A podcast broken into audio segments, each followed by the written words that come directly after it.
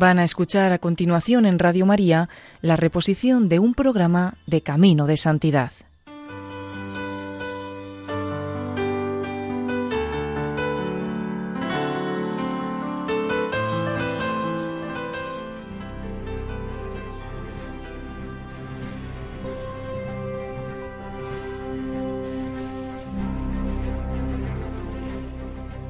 Bienvenidos al programa Camino de Santidad, realizado por el equipo de Radio María Virgen del Lledó de Castellón.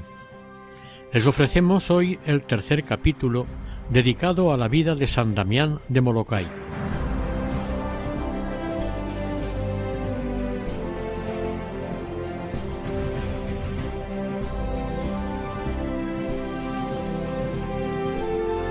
El padre Damián instaló un orfelinato para chicos jóvenes cerca de su casa. Una viuda no leprosa de edad avanzada cuidaba de ellos como una madre y preparaba sus comidas, de las que también Damián recibía su parte.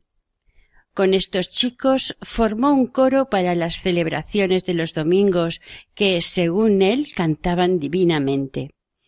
Desgraciadamente el coro no siempre mantenía el mismo nivel. A veces la muerte segaba una hermosa voz. La pérdida de uno de sus huérfanos le resultaba más dolorosa a Damián que el fallecimiento de un enfermo mayor. Sentía un afecto especial por estos niños. Él mismo hacía su ataúd y cavaba su sepulcro a la sombra de una gran cruz que había levantado en el cementerio. En sus pláticas trataba a menudo de la breve duración de la vida terrenal y la necesidad de prepararse seriamente para la vida eterna. Aquel lenguaje lo entendían sus cristianos, ya que en ninguna parte del mundo era tan breve la vida como en una leprosería. A veces se preguntaba si no se encontraría nunca un medicamento para atacar esta horrible enfermedad. El padre Esteban, un dominico que estaba trabajando en la leprosería de la isla Trinidad, le había enviado un medicamento descubierto en China, el Nan. El experimento tuvo cierto éxito, daba fuerzas y alargaba la vida, sin embargo, no curaba la enfermedad definitivamente. Pero este medicamento dio ánimo a los leprosos, pues aunque en sus últimos días anhelaban a veces la muerte como una liberación, mientras se sentían con fuerzas, seguían apegados a la vida. El padre Andrés Burgerman seguía dando un disgusto tras otro al padre Damián, Siempre estaba descontento con todo y con todos. Se llevaba mal con la autoridad civil, y ésta se quejó de él al obispo. Por lo que Monseñor Megret, para evitar un escándalo, se vio obligado a trasladarlo a la isla de Maui. Esto hizo reflexionar a Damián, quien pensaba si habría faltado a su obligación de amor fraterno y si no habría sido lo suficientemente comprensivo y paciente. Pero había hecho todo lo posible para mantener la concordia y conocía sus propias flaquezas. En las tranquilas horas de la noche escribía lo que la meditación y la oración le inspiraban, como por ejemplo los recursos de tus debilidades y flaquezas en el pasado tienen que exhortarte a practicar en todo momento una actitud de humildad y penitencia y a renovar tus firmes propósitos para el futuro. Sé severo contigo mismo y complaciente con los demás. Muestra una escrupulosa puntualidad en todo lo que se refiere a Dios, esto es, en la oración, en la meditación, en el culto divino, y en la administración de los santos sacramentos. Que tu corazón descanse en Dios, confirma en las tentaciones continuamente que preferirás morir al momento que ceder al más mínimo pecado. Para evitar ceder al pecado, acuérdate del invisible juicio de Dios que conoce y mira todos tus actos de libre voluntad. Sé dulce y estate alerta. Acuérdate siempre de tus tres votos, por los que has renunciado a las cosas terrenales. Todo lo que posees solo lo tienes en uso, nada te pertenece personalmente. Da muerte a los placeres de la carne, la pureza te hace igual a los ángeles, la impureza hace del sacerdote un demonio, nada de sensualidad y nada de pereza. Da muerte a los caprichos de tu propia voluntad, deja a tus superiores obrar contigo según su parecer, como si fueses un cadáver. Recuerda siempre la inmutabilidad de Dios y síguele con continua persistencia. Recuerda siempre su misericordia y muestra, como Él, una paciencia que resista a todo. Sigue recordando la eternidad de Dios y trabaja valientemente para que algún día puedas estar eternamente unido con Él. Damián quería sinceramente seguir esta línea de conducta, aunque estaba convencido de que no siempre le sería fácil poner en práctica lo que se imponía.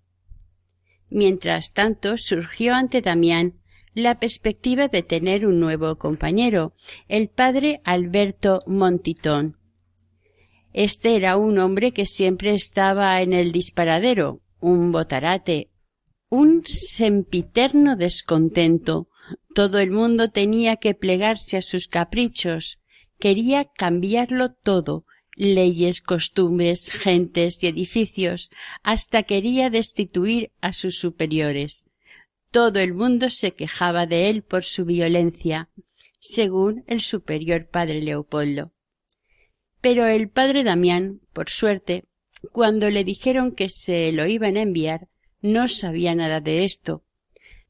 Sólo sabía que era normando, con gran capacidad de trabajo y que durante veintisiete años había trabajado incansablemente entre los salvajes Paumutus.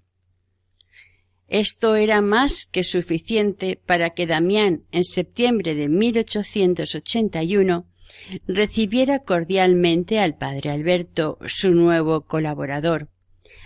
Había estado otra vez solo durante dieciocho meses para atender a toda la isla y además el tránsito entre las islas había estado paralizado durante seis meses por una propagación de sífilis llevada al parecer por inmigrantes chinos.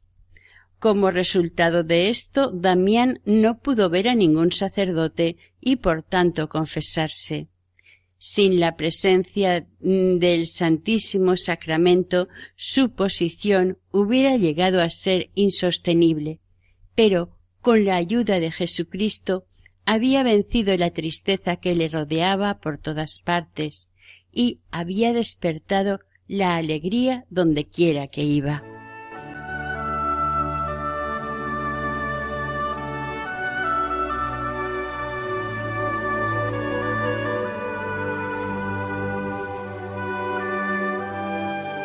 Mientras llevaba a su compañero a visitar toda la isla para que conociera el trabajo común que tendrían que llevar a cabo, le fue comunicado por el Comité de Higiene que Su Alteza Real, la princesa Liliuokalani, regente por ausencia de su padre, visitaría en tres días junto con su hermana el lazareto para ver su situación. Inmediatamente se empezaron los preparativos para recibirlas junto con toda su comitiva. Todos ellos serían testigos del entusiasmo con que fueron recibidos por aquellos exiliados forzosos. Después de la bienvenida, un grupo de chicas todas leprosas, vestidas con ropa blanca y cintas de color rosa unas y azul las otras, se adelantaron y entonaron una larga y monótona canción indígena. La princesa escuchaba, mientras sus miradas inspeccionaban atentamente los semblantes. Muchos habían cubierto sus llagas, otros se mostraban tal como estaban, tan repugnantes que causaban horror, poco a poco se fue sintiendo sobrecogida por tanta miseria humana como tenía ante su vista y no escondía sus lágrimas. Cuando el canto hubo terminado, quiso hablar a sus desdichados súbditos, pero la emoción se lo impidió, por lo que tuvo que ceder la palabra al primer ministro. Después la princesa fue a ver de cerca la leprosería y vio todos los cambios que había hecho el padre Damián con la ayuda del gobierno y la misión durante aquellos ocho años. Poco a poco comprendió que sólo el amor de Dios puede suscitar un amor tan grande por los leprosos como el que tenía el padre. La princesa volvió a Honolulu con el corazón oprimido. Al poco tiempo, la princesa nombró tanto al apóstol de los leprosos como a Monseñor Megret, caballeros comendadores de la Real Orden de Calacau, como señal de la alta estima que les tenía, entre otras cosas, por sus valiosos y desinteresados servicios en favor de los súbditos más desgraciados de su reino. Ante el público homenaje rendido al padre Damián, los periódicos se sumaron a los elogios de la regente. Pero nuestro santo se reservaba su opinión ante tantos elogios. La carta de la regente le causaba satisfacción, la condecoración, en cambio, le dejaba indiferente. Pronto se habrían olvidado los elogios. Algunas palabras de aprecio y comprensión por su trabajo le resultaban gratas, pero no se dejaba influenciar por tanto bombo y platillo. Mientras tanto el obispo cambió y el nuevo monseñor Cockman, en nombre de la princesa regente y entre el entusiasmo de los leprosos y demás residentes le impuso la cruz de caballero comendador que aquella misma tarde guardó para siempre. En lugar de la cruz de honor, en adelante llevaría otras cruces. El padre Damián, de tanto cuidar llagas, con el pasar de los años, se había ido formando una idea exacta del desarrollo de la lepra, y los que le veían trabajando admiraban su aptitud y habilidad como enfermero. Cuando se inclinaba sobre un enfermo, siempre se mostraba dulce y paciente, y por muy horrorosas que fueran las llagas que veía, nunca dejaba entrever repugnancia alguna. Si a veces la visión le resultaba demasiado desagradable, entonces llenaba su pipa y se ponía a fumar para así combatir la peste que le envolvía continuamente. En un momento dado, el padre Alberto empezó a inmiscuirse en los asuntos de la demarcación del padre Damián. Por ser de más edad, se creía responsable de todo, incluso del mismo Damián. Los pocos enemigos que tenía éste, porque les echaba en cara sus orgías y vicios, trataron de vengarse, lanzando toda clase de infundios contra su temido adversario. Los leprosos no se dejaban influir, pero el padre Alberto, que aún no estaba del todo al corriente de la situación del lazareto y como las calumnias se referían al trato con mujeres, se creyó obligado a tomar medidas. No es que sospechara de él, pero quería tapar la boca a sus enemigos, por lo que empezó a prohibir la entrada en la casa del padre en Calawao de las dos mujeres que compadecidas se encargaban de los huérfanos y por turno también de la comida y del lavado de la ropa del padre Damián. Para conservar la paz, Damián estaba dispuesto a hacer muchas concesiones, pero la intromisión del padre Alberto estaba llegando demasiado lejos. Desde que nuestro santo había llegado a la conclusión de que todas las medidas para evitar el peligro de contagio eran inútiles, su casa estaba abierta a todo el mundo, por lo que no controlaba quién entraba en ella, pero en lo tocante a su pureza, su irritación era grande, ya que había tenido que combatir con mano dura la lujuria. Había sufrido tentaciones carnales, pero había permanecido fiel a sus votos religiosos Dios era testigo. Monseñor Cogman muy discretamente, le puso en guardia frente al padre Alberto, rogándole con insistencia que aguantase y tolerase todo lo posible. Pero él, cuando la crítica era injusta, se ponía furioso. Entonces escribía a su obispo contándole lo que le sucedía con el padre Alberto y Monseñor no se asombraba de las quejas del padre Damián, ya que todos conocían lo intratable que era el padre Alberto. Cuando éste llegó a Honolulu, ya tenía indicios de lepra, por lo que no lo podían enviar a otro lugar que no fuera Molokai. Por eso le recomendó a ambos que tuvieran paciencia e intentaran llegar a entenderse. Pero de momento no hubo tal entendimiento, porque el padre Alberto, con su buena intención, por encima de todo, quería imponer su punto de vista a Damián, y éste, pese a sus buenos propósitos, no lo podía tolerar. Por si fuera poco, el padre Alberto incluso discutía con nuestro santo, sin ningún recato, en público. Volvió a escribir a su obispo y éste le contestó que tuviera paciencia, indicándole lo meritorio que es soportar las injusticias ajenas. Entonces decidió probar de nuevo su aguante con su difícil vecino. El ambiente mejoró algo, y el padre Alberto se mostró algo más complaciente. Damián, desde su llegada a la isla, había soñado con llevar monjas que le ayudaran en el lazareto, y por fin, al cabo de ocho años, con ayuda del doctor Fick, que era protestante, pero las admiraba, intentaron conseguir hermanas de la caridad para el archipiélago de las Islas Sandwich. Damián esperaba que le tocaran algunas para su lazareto, por lo cual cruzaron la petición al gobierno, el cual accedió encantado.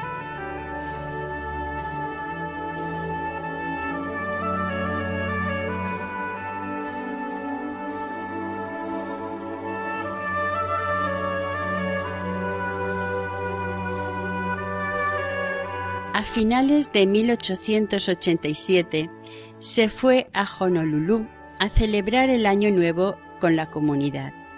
El 14 de enero volvió a Molokai cargado de regalos para sus leprosos, entre ellos una caja de telas, regalo de un pudiente de Honolulu, que se las había dado para que las distribuyera entre los más pobres, sin hacer distinción. Damián se sintió obligado a cumplir este encargo, pero el padre Alberto impuso sus condiciones. A su parecer, los que tenían una concubina no debían recibir nada por muy apremiantes que fueran sus necesidades. A pesar de sus buenos propósitos, Damián no podía ceder en este caso, porque no se consideraba autorizado a disponer de un donativo de manera distinta para la que había sido donado. Se sentía impotente y procuró que sus sentimientos llegaran a oídos del obispo en Honolulu. El padre Alberto no podía vivir sin discutir. A veces se limitaba a gruñir solamente, no tenía verdadera malicia y no guardaba rencor durante mucho tiempo. Damián pensaba que si se aceptaban los defectos de su carácter y se consideraba el conjunto, en el fondo era un buen hermano. Poco a poco el número de niños leprosos fue aumentando hasta llegar a treinta. Tuvo que ampliar la casa. Les daba la oportunidad de jugar y divertirse pero también les enseñaba a trabajar dos o tres horas por día en el campo al aire libre, de manera que el trabajo les parecía una prolongación de sus juegos. Cultivaban batatas dulces, verduras y piñas. Todos los días iban a la iglesia, por la mañana a misa y por la tarde a rezar el Padre Nuestro con él. Los domingos daban esplendor a la misa mayor con sus cánticos, sobre todo desde que un buen cura de Boston regaló un armonium nuevo. Pero las chicas era su gran preocupación y no conseguía el apoyo de las autoridades. Las jóvenes, además de víctimas de la lepra, lo eran de abusos y estaban indefensas. Las autoridades sólo les proporcionaban sustento corporal, pero el tema moral no contaba para ellas. Finalmente, con la ayuda del señor Meyer, consiguió una casa para las chicas a expensas del gobierno, pero éste impuso la condición de que no debía obligar a ninguna a ir a vivir en ella. Damián daba gracias a Dios cada día por la conservación de su salud. Los periódicos le mencionaban como ejemplo para probar que la lepra no es contagiosa. Pero qué periodistas más ingenuos. No tenían en cuenta que era Dios quien le protegía. Además, había confiado su salud a la Virgen María. Damián sabía mejor que nadie el peligro del contagio. La lepra le había respetado mucho tiempo, pero a veces notaba en su pie izquierdo un fuerte dolor, y esto era una seria advertencia. Pensaba que algún día podrían hablar de él como de Damián el leproso.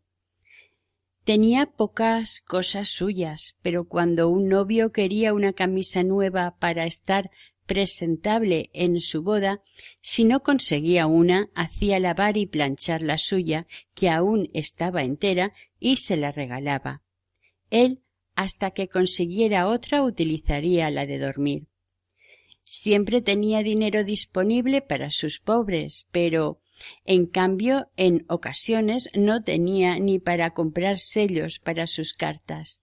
Tenía voto de pobreza y quería cumplirlo. Con el tiempo, Damián y el padre Alberto llegaron a vivir en buena armonía. Habían aprendido a comprenderse y soportarse, porque tenían suficientes motivos para respetarse mutuamente y porque ambos tenían buena voluntad. El padre Alberto empezó a sentir molestias como si fueran de la enfermedad. Una mañana, cuando Damián estaba a punto de subir al pali, se enteró de que su compañero había embarcado de repente hacia Honolulu. Estaba enfermo y quería ser atendido debidamente y en Molokai no era posible. En Honolulu fue recibido con sorpresa. El padre Alberto pensaba que el padre Damián ya se encargaría de sus feligreses, también de sus rábanos, coles y zanahorias, su maíz y sus flores. Desde su cómodo cuarto de Honolulu, el enfermo sacerdote daba sus instrucciones de manera amable, pero firmemente convencido de que su buen amigo Damián, que otra vez tenía que servir dos iglesias, cuidar a setecientos enfermos y no descuidar a los cristianos sanos de la isla, podría encargarse de todo, incluso de su huerto. Mientras tanto, en Honolulu se hacían una idea del precio que Damián había pagado para poder vivir en paz y amistad con el padre Alberto. Cuando Damián llevaba once años en Molokai, visitó la isla La Reina Capiolani. Quiso conocer por sí misma la situación de los leprosos y en verdad que fue informada. Un leproso llamado Kailikapu fue el primero que tomó la palabra en nombre propio y de todos los demás, diciendo, entre otras cosas, si el gobierno no puede garantizarnos el mantenimiento que disfrutábamos en nuestras casas, debería dejarnos volver a ellas. La alimentación que se nos da es insuficiente nuestra ración de carne consta principalmente de huesos y de estos no se puede vivir. El que vive en Calaupapa tiene que andar siete u ocho kilómetros para recoger su ración semanal. Los que están demasiado débiles y no tienen amigos para ayudarles son simplemente olvidados. También para obtener agua potable tenemos que andar una hora y por eso muchos cogen agua insalubre que emana en una fuente de al lado de la playa.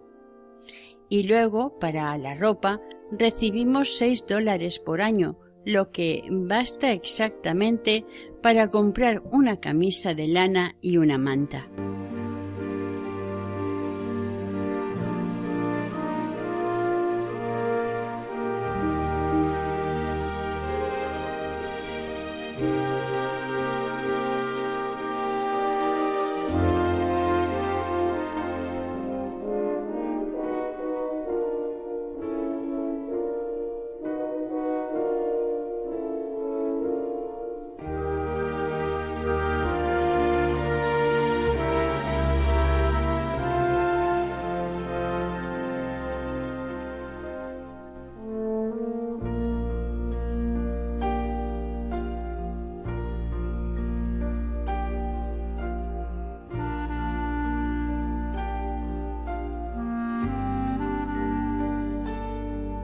Estas y otras muchas quejas sonaron amargamente en los oídos de la reina, quien iba tomando nota rápidamente de todo.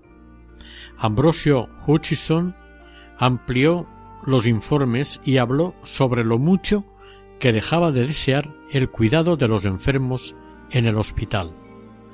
Los enfermos no querían ir, porque entre otras cosas a los más graves los transportaban junto con su ataúd. Además, las enfermeras eran mujeres sin corazón. Sustituidas por abnegadas religiosas, podría cambiar la situación completamente, dijo el superintendente con convicción. ¿De qué le servía un médico que aparecía solo de vez en cuando y aun entonces mantenía a los enfermos a distancia? ¿Y qué significaban para ello los ayudantes que sólo se preocupaban de sus familiares? Nos ahorramos describirles escenas sobre hechos cotidianos. Pero el momento más emocionante fue cuando Hutchison tomó en brazos una niña de diez años y pidió protección para los hijos sanos de padres leprosos, nacidos en la leprosería. Él, que ya estaba atacado por la lepra, suplicó la adopción de medidas para que los niños aún sanos escapasen de la horrible situación a que él había llegado. Se pudo ver que su emotiva súplica conmovió mucho a la reina. Esta prometió a todos su ayuda. Expresó su compasión y dio muchas esperanzas. Después de la reunión, todos los de la comitiva se fueron a Calauao con Damián. Allí comió Damián con los ilustres huéspedes y les explicó que los tres doctores que habían pasado de visita por la isla habían recomendado viviendas decorosas con pequeños jardines. Asimismo, habían comprobado que cada familia o agrupación tenía un caballo y que los enfermos no se mostraban rebeldes. Mucho le había costado a Damián conseguirlo, los médicos además habían comprobado que muchos de los enfermos no morían por la enfermedad, sino por la inflamación intestinal provocada por alimentos insalubres, caducados. No había médico para diagnosticarlo, ni medicamentos para combatirlo, ni podían seguir un régimen alimenticio apropiado. El doctor Stalar tuvo que reconocer que el gobierno, en este caso, actuaba muy deficientemente, con tacañería. Al día siguiente, la reina y su séquito giraron una visita de inspección. En el almacén donde los leprosos tenían que abastecerse, la reina, espantada, abrió de par en par los ojos. El salmón sencillamente no era comestible. El pan era mucho peor que el de los presos de Honolulu, el azúcar oscuro y sucio.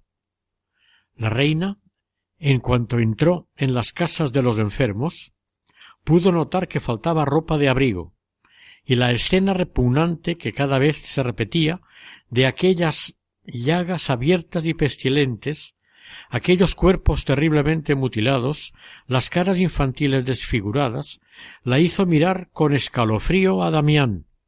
Ella estaba allí solo por veinticuatro horas. Él llevaba ya más de once años entre aquellos desgraciados a quienes todos evitaban con aversión. Y ella sabía que el padre Damián, hacía allí algo más que decir palabras amables a los enfermos.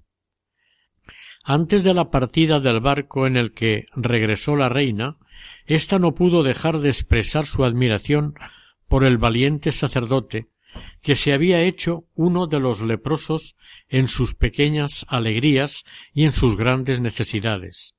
Damián, al oír tales elogios, se ruborizó tímidamente.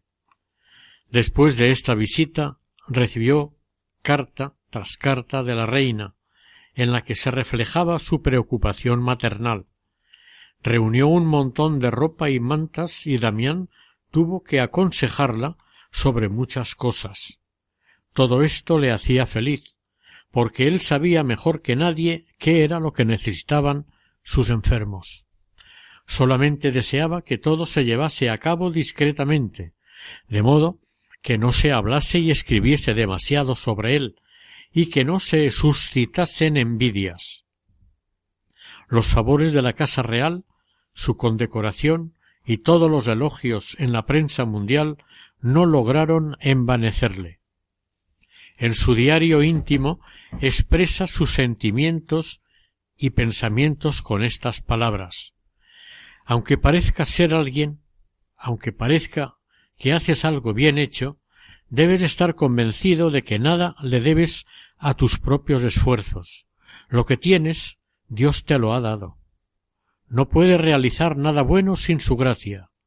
Por lo tanto, convéncete de que, después de haber trabajado duramente y haber tenido éxito, no eres más que un inepto siervo de Dios. Tenemos que renunciar al mundo y estar orgullosos de no conocerlo.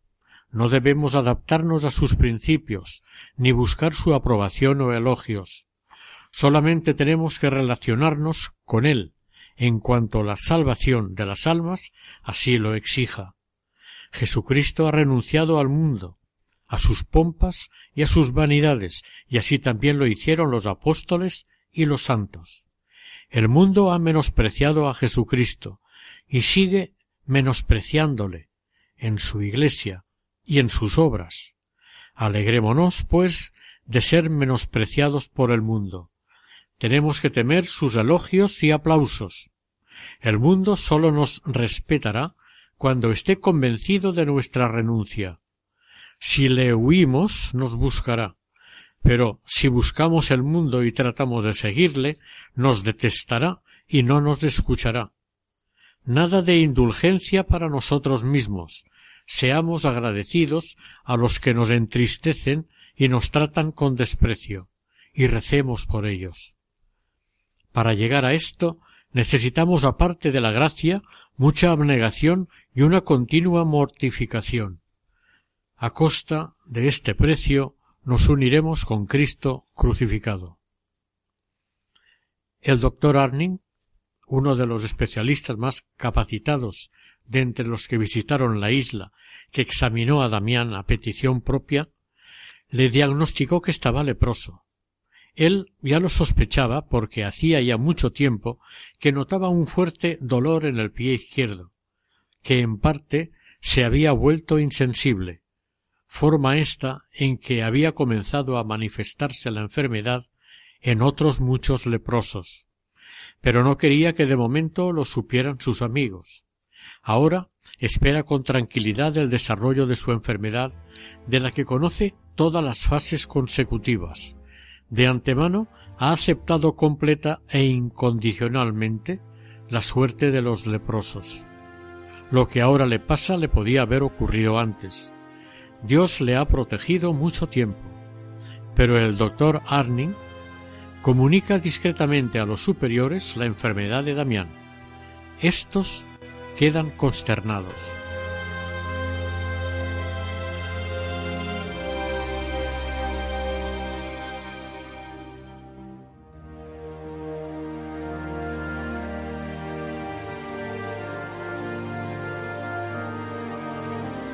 A finales de octubre, el padre Damián recibe una carta del padre Leonardo en la que le dice que cuando el Mocalí hiciera escala el jueves siguiente en su isla, que procurara estar presente, que allí se encontraría con el padre Gregorio, quien pasaría el resto de su vida con él, ya que según el doctor Arning llevaba ya diez años leproso. Seguía la carta. Este golpe nos ha afectado a todos fuertemente, pero sobre todo a él y cada día más. Su cabeza no rige adecuadamente. Pobre padre, se lo confiamos a su cuidado. Aquello estaba muy claro. Aun estando él mismo leproso, Damián tenía que sobrellevar a un compañero leproso. Lo haría con agrado, porque aún se sentía fuerte. Era normal, por tanto, que el padre Leonardo no se compadeciera de él. Llegó el Mocalí con el padre Gregorio y Damián. Se dio cuenta inmediatamente de que el superior esta vez no había exagerado en su informe. El enfermo tenía que hacer un esfuerzo continuo para contener las lágrimas y parecía vivir en una eterna noche de tinieblas.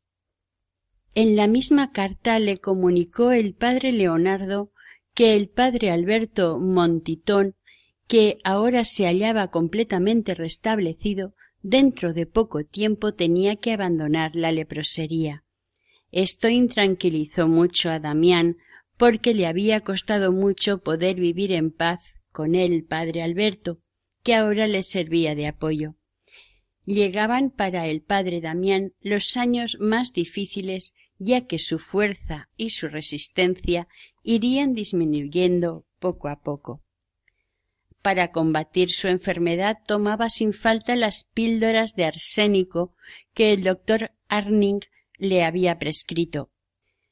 En lo demás se atenía a las prescripciones del doctor Muritz, con quien podía contar continuamente. No temía a la muerte pero quería seguir siendo útil a los demás el mayor tiempo posible. El padre Gregorio, que era asmático con el clima de Calawao, húmedo y frío en invierno, sufría continuos ataques de asma, por lo cual el doctor Muritz se vio obligado a advertírselo a monseñor Kotkman, diciéndole si el pobre padre permanece más tiempo en la leprosería, ello ocasionará un acortamiento de su vida. Monseñor, ante esto, ordenó que el padre Gregorio, después de dos meses y medio de estancia, se marchara de Molokai. Nuestro santo pensó que al llevarse al padre Gregorio dejarían al padre Alberto. Mientras tanto, el rumor de su contagio se había extendido poco a poco por lo que se dispuso a preparar a su hermano Pánfilo para la mala noticia que inevitablemente llegaría también a Lobaina. Además, Pánfilo le había escrito hacía poco que temía estar enfermo de tuberculosis, por lo cual tenía un mayor motivo para escribirle una carta. Esta la empezó contando lo que había sucedido durante la última temporada en la isla, Después decía Mi querido hermano, el relato de tu enfermedad me ha conmovido mucho y como das a entender entre líneas que quizás pudiera tratarse de la tuberculosis, lo que Dios no quiera, no debo ocultarte más tiempo que yo estoy amenazado por una enfermedad más horrible. Pronto hará doce años que estoy entre leprosos, como la lepra es una enfermedad contagiosa, no tengo motivo para quejarme de la protección invisible que Dios me ha dado. La Virgen y San José también han tenido su parte en ello. Estoy aún en realidad fuerte y musculoso, tal como me viste salir en 1863, excepto mi pie izquierdo, que desde hace tres años ha llegado a ser completamente insensible. Es un veneno traicionero que amenaza todo el cuerpo. No hablemos demasiado de esto, sino recordémonos mutuamente en nuestras oraciones. De momento era suficiente. El sabio Pánfilo también podría leer entre líneas. Pero a su madre y su familia que estaban en Trémolo se lo comunicó con más cautela. Empezó escribiendo cosas insignificantes y luego pasó a contar detalles camuflando la enfermedad. Se interesó por la salud de su madre y terminaba la carta diciendo El médico me ha aconsejado ir a respirar el aire de mi país natal, pero hasta ahora nuestro obispo no cree que esto pudiera tener un efecto favorable y yo tampoco. Además, ¿qué iba a ser de mis pobres enfermos? Por la gloria de Dios y el bien de las almas, espero poder seguir siempre en mi puesto hasta la muerte. Entonces afloraron en su mente los recuerdos de su infancia y juventud. Cómo le gustaría volver a verlo todo y a todos ellos, pero su despedida de 1863 había sido, en efecto, una despedida hasta la eternidad. Para el padre Alberto Montitón fue un gran alivio que los médicos especializados confirmaran que su enfermedad no tenía nada que ver con la lepra, se trataba de elefantiasis y decidieron trasladarlo de Molokai. Esto no le gustó, por lo que pasando por encima de Monseñor Cockman escribió al superior general en París para obtener su traslado, si no podía ser a las islas Gilbert, volver por lo menos a donde había estado antes en Tahití. La respuesta llega rápidamente de París y con tal de que la apruebe Monseñor Cockman puede ir a Tahití. Damián trató de convencerle para que se quedara, pero fue imposible. El padre Alberto, encantado de irse a su destino anterior, no pudo ser convencido. Damián no entendía por qué el padre Alberto quería marcharse precisamente en aquel momento que era tan necesario en la leprosería.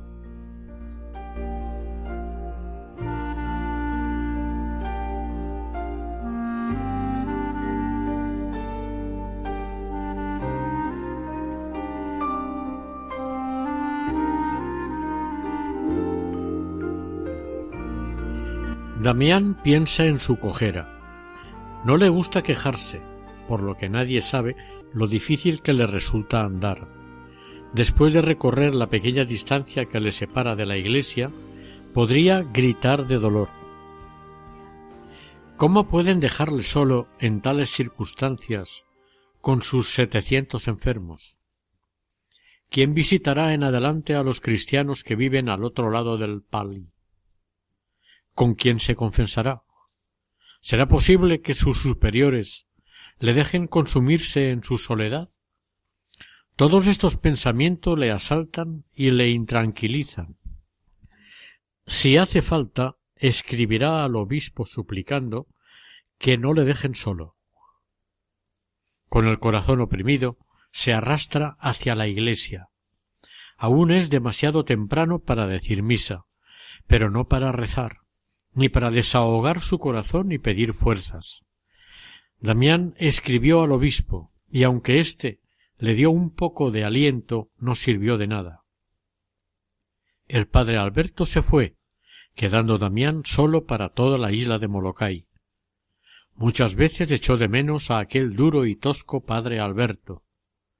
Cada dos o tres meses recibía la visita de un confesor, pero era una visita breve. Los cristianos del otro lado de la montaña estaban abandonados, lo cual atormentaba a Damián, porque él ya no podía atender a toda la isla. Estaba completamente ocupado por sus muchos enfermos, y además su lepra comenzaba a ser visible para todos. Sus orejas empezaban a hincharse, y sus cejas se caían.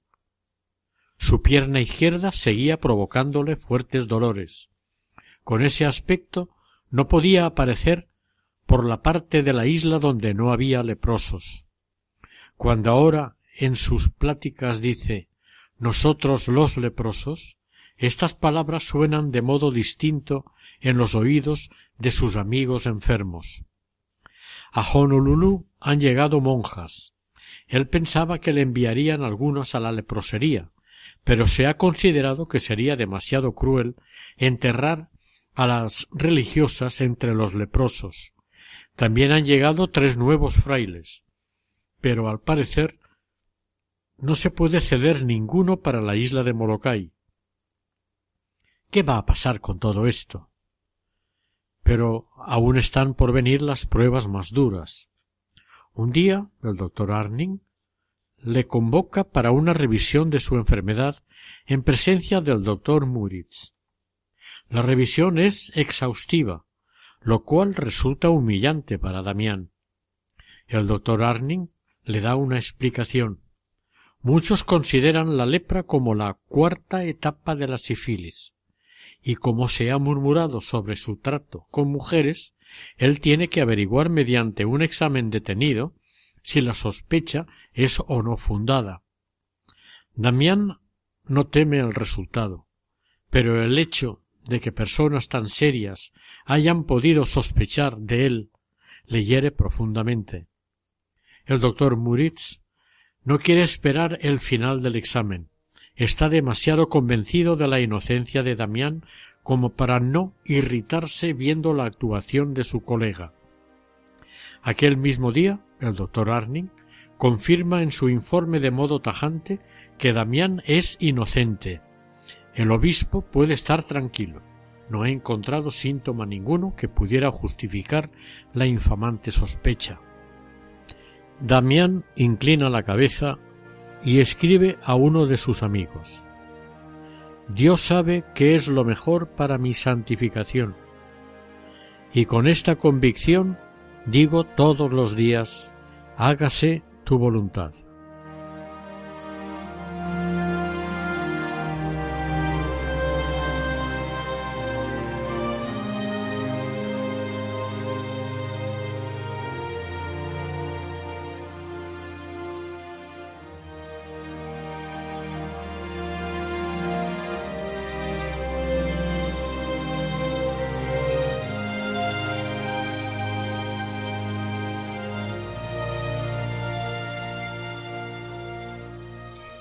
Escribe lo menos posible a Monseñor Coqueman para evitar tener que quejarse, porque apenas puede ocultar cuánto dolor le produce el que le hayan dejado solo. Sin embargo, Monseñor lo sabe y se siente conmovido por la manera en que Damián soporta su sufrimiento. Nuestro santo nunca ha aguantado de buen humor el estar solo siempre ha sentido la necesidad de compartir sus sentimientos con otro.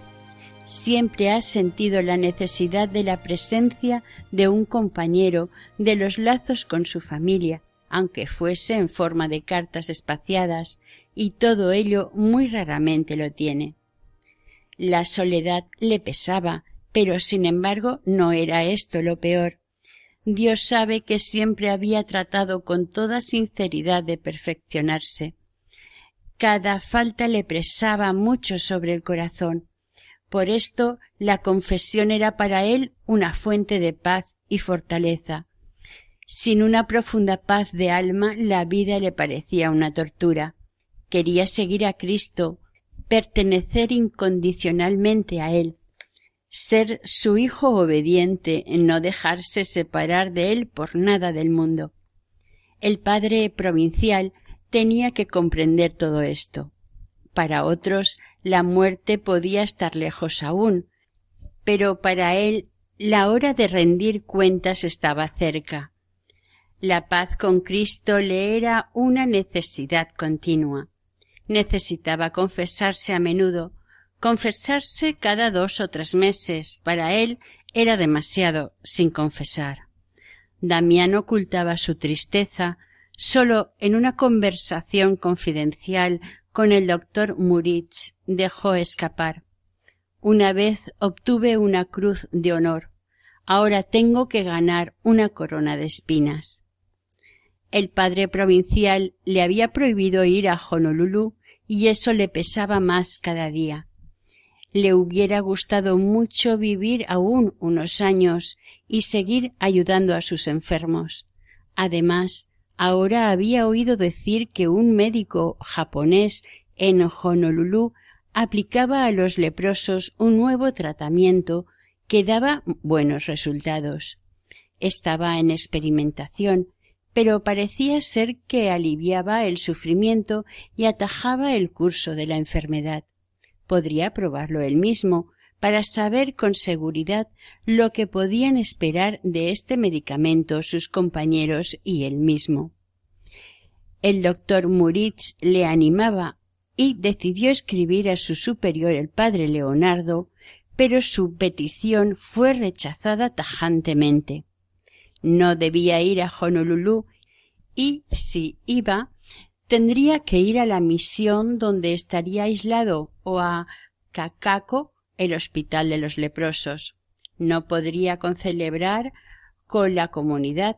Las religiosas no comulgarían de su mano. El que fuera sería un egoísmo demasiado grande por su parte, y el superior quería suponer que Damián no tenía tales sentimientos. Además, añadió en su carta que seguía atentamente los resultados del medicamento japonés y si veía que con él se curaba la enfermedad, le haría ir inmediatamente. Damián creía estar soñando creía que aquellas terribles líneas no habían sido escritas y que lo que había leído no era verdad. Para poder continuar la obra redentora de Cristo, él, todavía joven, había abandonado su familia y su patria, aceptando la despedida hasta la eternidad. Ningún obstáculo había podido apartarle de su objetivo, ni las altas montañas, ni mares embravecidos, ni soledad, ni lepra. Y ahora el padre provincial le escribía diciendo No venga por aquí, no nos comprometa usted. El padre provincial expresaba sin rodeos su miedo y su asco. No celebraremos la misa con el cáliz ni con los ornamentos que usted haya tocado.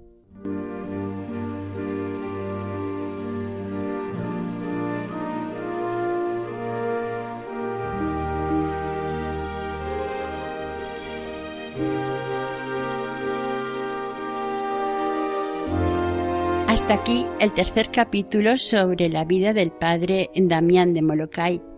Y ahora les invitamos, como siempre, a acompañarnos en la oración.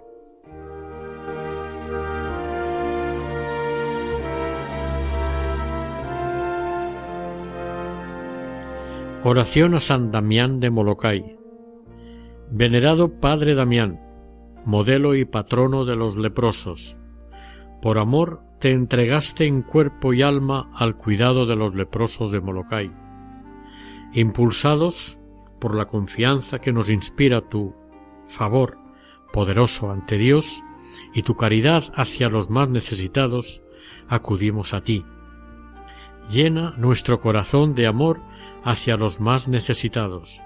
Alcánzanos un gran espíritu de fe, de saber aceptar y ofrecerte las contrariedades de la vida, y poder gozar un día de tu compañía en el cielo. Por Jesucristo nuestro Señor. Amén.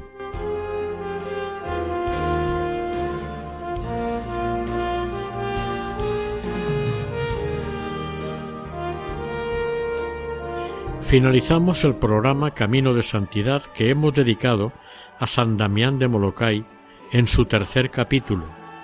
Que el Señor y la Virgen nos bendigan.